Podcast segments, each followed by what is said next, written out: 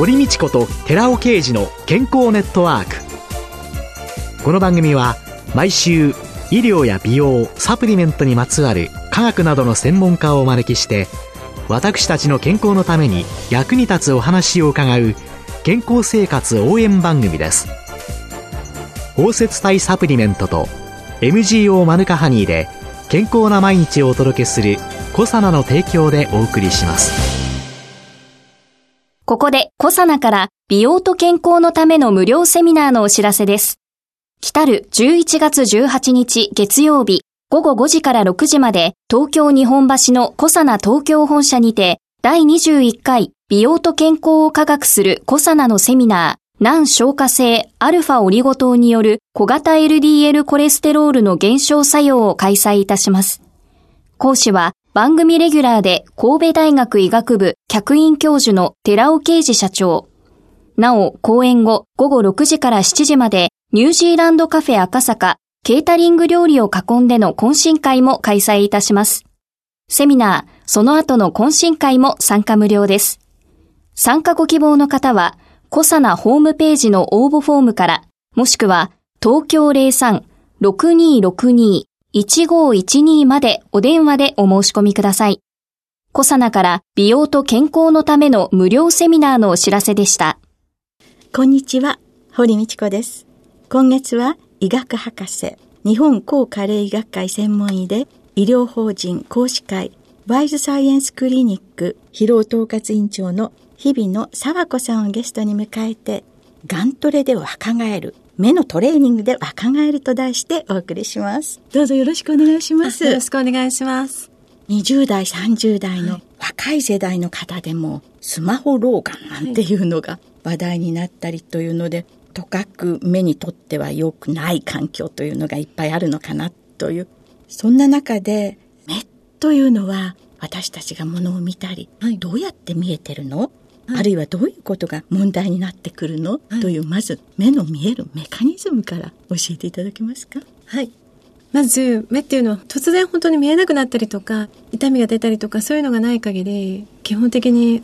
目の深刻な病気っていうのは気づかれないことが多いと思うんですけれども、はい、特に今現代人も現代病と言われるようにスマートフォンは本当に必需品で、はい、もう常に若い子からお年寄りまで皆さんスマートフォンを手放さずにはいられない環境の中で近くをずっと見るということで、はい、スマホ老眼というのが問題になってきていると思うんですが、えー、まず目の構造としては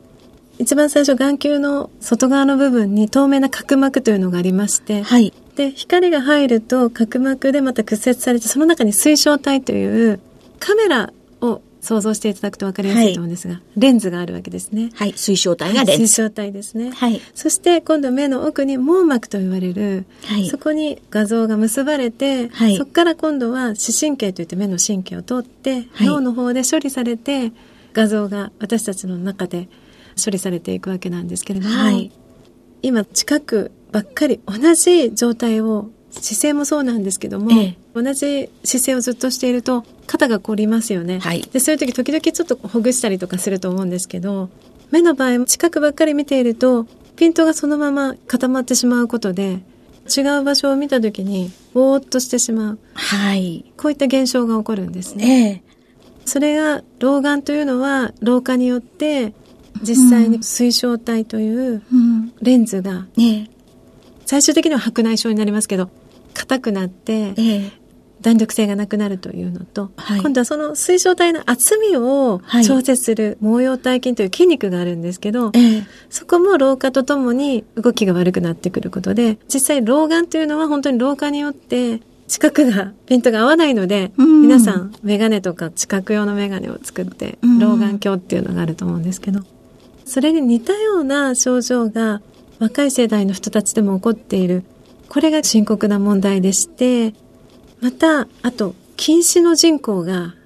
本来だと昔の子供たちは外で遊ぶ人たちが多かったんですけど、えー、今の子たちは室内でゲームとか、まだね、勉強して書物を読むんでしたらいいんですけど、パソコン使ったりとか、スマートフォンを使ってっていうような作業の時間が長くなることで、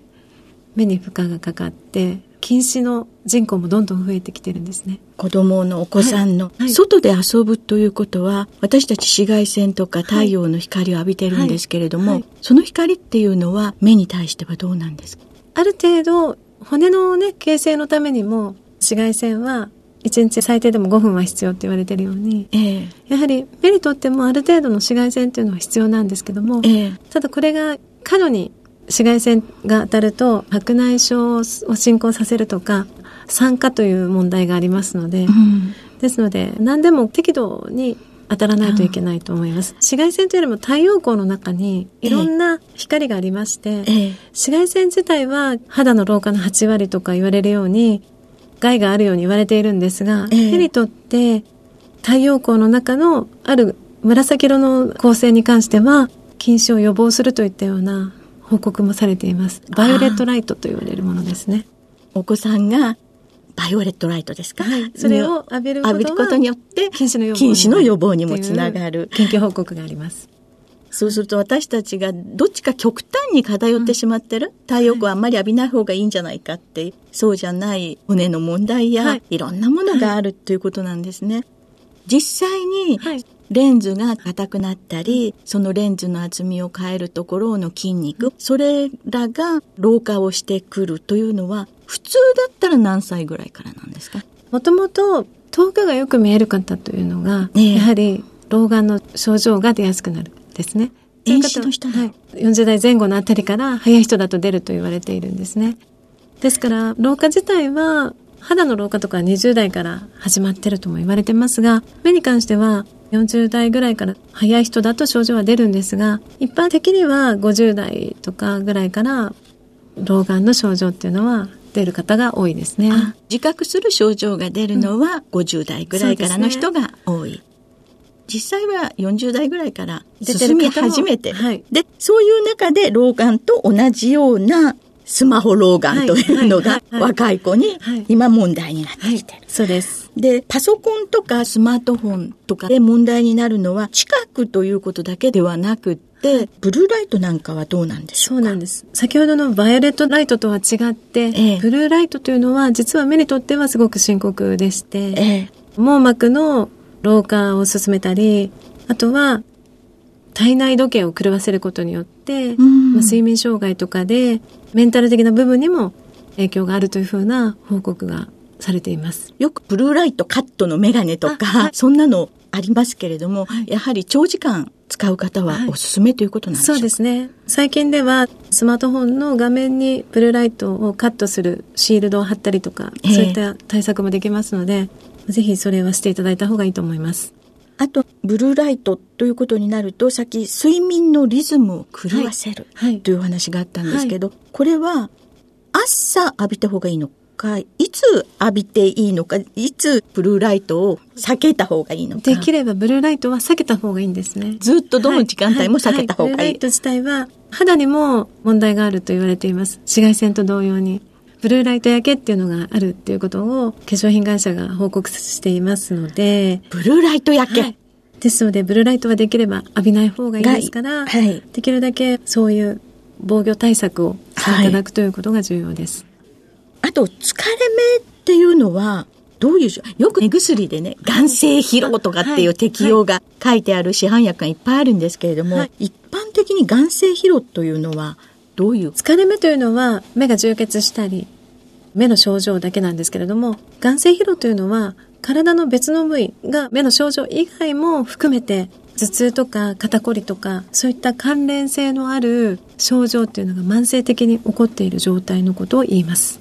眼性疲労っていうのは、目だけじゃない、はい、目の疲れだけではないんですね。目がある一定の原因になってはいる。そうですね。目だけだと思ってました。はい、そういう方が多いと思います。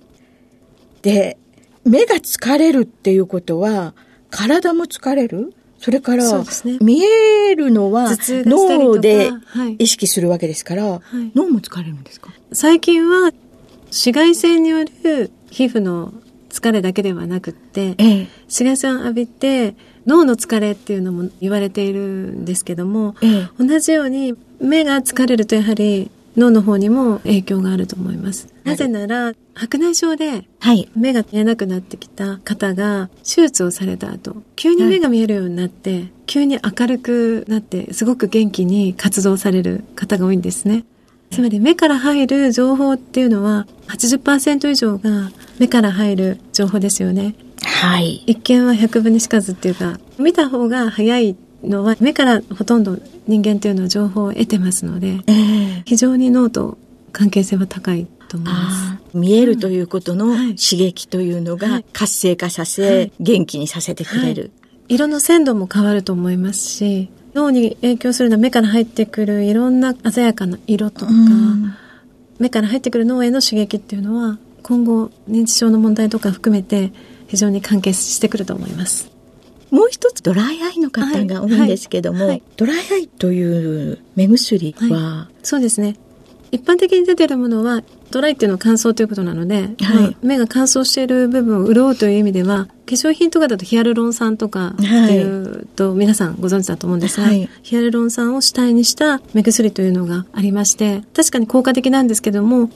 できるだけ画面を見るときに瞬きの回数を増やすとか、電子レンジで温めたタオルを目の上に乗せて目を温めてあげるということがドライアイの症状を改善させるという論文も出ておりまして目薬だけに頼らずそういった普段の習慣も取り入れていただくことが重要だと思います。ドライアイっていうのは画面を見てるときには意識的に瞬きをする。多分瞬き。の回数が減ってるとドライアイの症状が。ああ、目の表面から乾燥していっちゃうので。そこに傷ができ。たりとかしますので。でき。るだけ瞬き。をする。はいはい、そしてあったかいタオルで。そうですね。温タオルで温めてあげると、はい、目の周りにある油の成分、マイボーム腺という分泌している油が出ることで、目の表面の乾燥を防いでくれるんですね。眼球の一番上に、そのマイボーム腺から油が出て、ことでそれが油の膜で乾燥を防いでくれる。はいはい、そうするとマイボーム腺の油の出るところが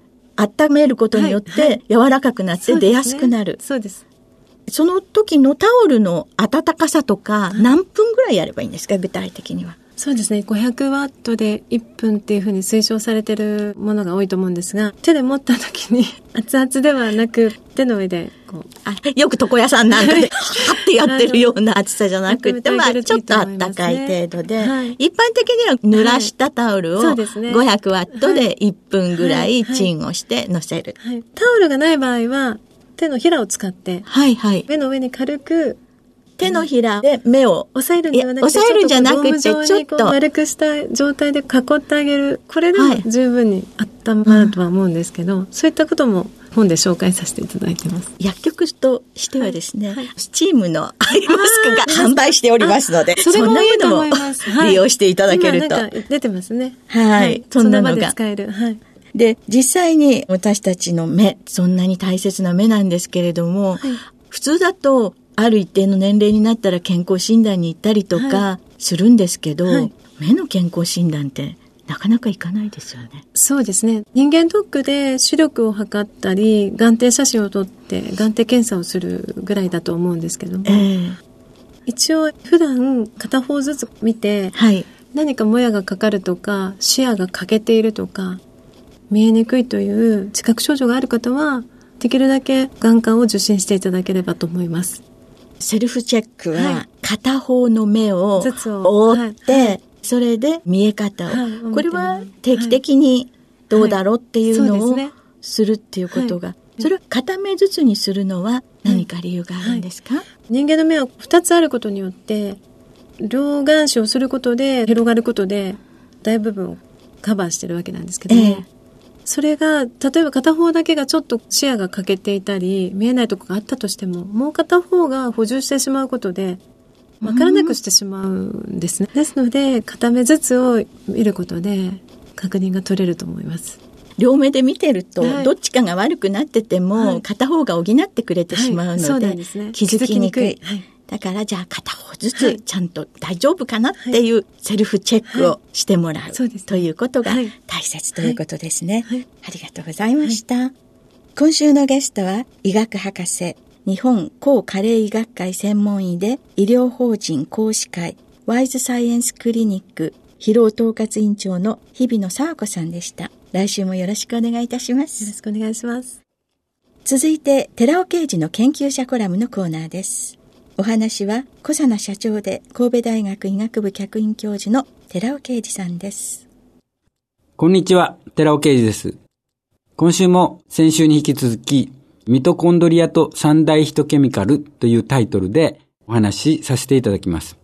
では、三大ヒトケミカルについてもう少し詳しくお話しします。私は三大ヒトケミカルとして、ヒトケミカルを3つに絞っています。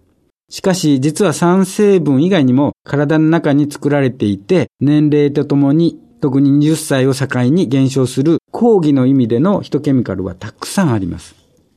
講義の意味のヒトケミカルとしては、グルタチオンであるとか、SOD であるとか、成長ホルモン、テストステロン、様々な神経伝達物質、コラーゲン、コンドロイチン、ヒアルロン酸と、いろいろとあるわけです。しかしながら、ここではミトコンドリアの中でエネルギー酸性作用と抗酸化作用を有するコエンザイム9点と Rα リポ酸と L カルニチンを私はヒトケミカルとして定義しています。細胞内の良質なミトコンドリア数を増やし、そのミトコンドリアの中でヒトケミカルが機能すれば、人は健康寿命を伸ばすことができます。三大ヒトケミカルはいずれも医薬品成分でもあります。一般に合成医薬品はほとんどの場合、天然物質ではない新しい構造を持ったものが開発されていますが、人の体にもともと存在していた天然物質が医薬品になった点が、この三大ヒトケミカルに共通しています。また、もう一つの共通点は、医薬品だったものが食品に利用されるようになったところでもあります。ヒトケミカルは20歳からその生産量は減少します。三大ヒトケミカルは20歳から減少するのですが、ヒトケミカルと同様に20歳から生産量が減少する相関性のある生体内物質があります。それが講義の意味でのヒトケミカルなのです。コラーゲン、筋肉、基礎代謝、成長ホルモン、性ホルモン、免疫細胞、いろいろあります。三大ヒトケミカルの減少がこれらの生産量を減少させているものと考えられるわけです。その点でも健康寿命を伸ばすためには三大ヒトケミカルの摂取が大変重要であると考えられますお話は小佐奈社長で神戸大学医学部客員教授の寺尾啓二さんでしたここで小佐奈から番組お聞きの皆様へプレゼントのお知らせです。グルコサミンフィッシュコラーゲンペプチドといった軟骨成分に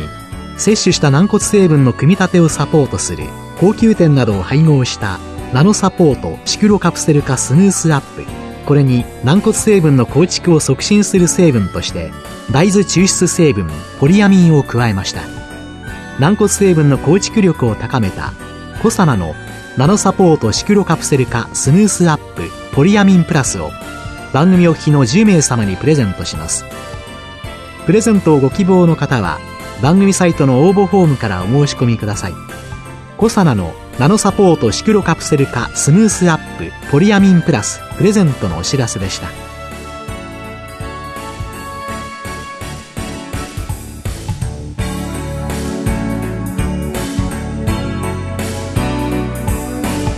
堀道子と寺尾啓二の健康ネットワークこの番組は包摂体サプリメントと MGO マヌカハニーで健康な毎日をお届けするコサナの提供でお送りしました。